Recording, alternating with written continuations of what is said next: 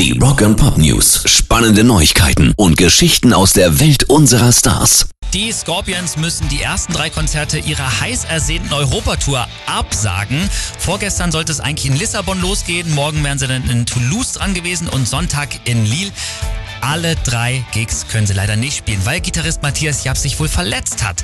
Genaueres ist noch nicht bekannt und uns betrifft es ja auch nicht, denn zu uns kommen die Scorpions erst nächstes Jahr im Mai und bis dahin ist Matthias ja hoffentlich auch wieder fit. Rock and Pop News. Und ihr erinnert euch vielleicht, wir haben euch diese Woche vom kleinen Luan Figuero erzählt, der mitten beim Metallica-Konzert in Brasilien pünktlich zur Zugabe Enter Sandman auf die Welt kam. Jetzt hat James Hetfield den Eltern höchstpersönlich am Telefon gratuliert. Yes, this is James. Metallica. Oh my god. Congratulations, you guys.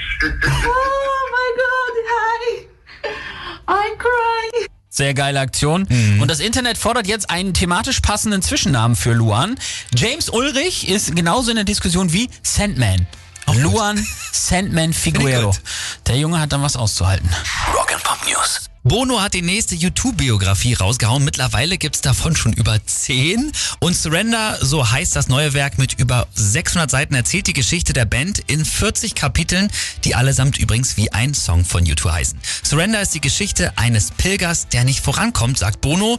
Eine gehörige Portion Pathos und Spaß darf dabei nicht fehlen und Surrender kommt dann im November raus.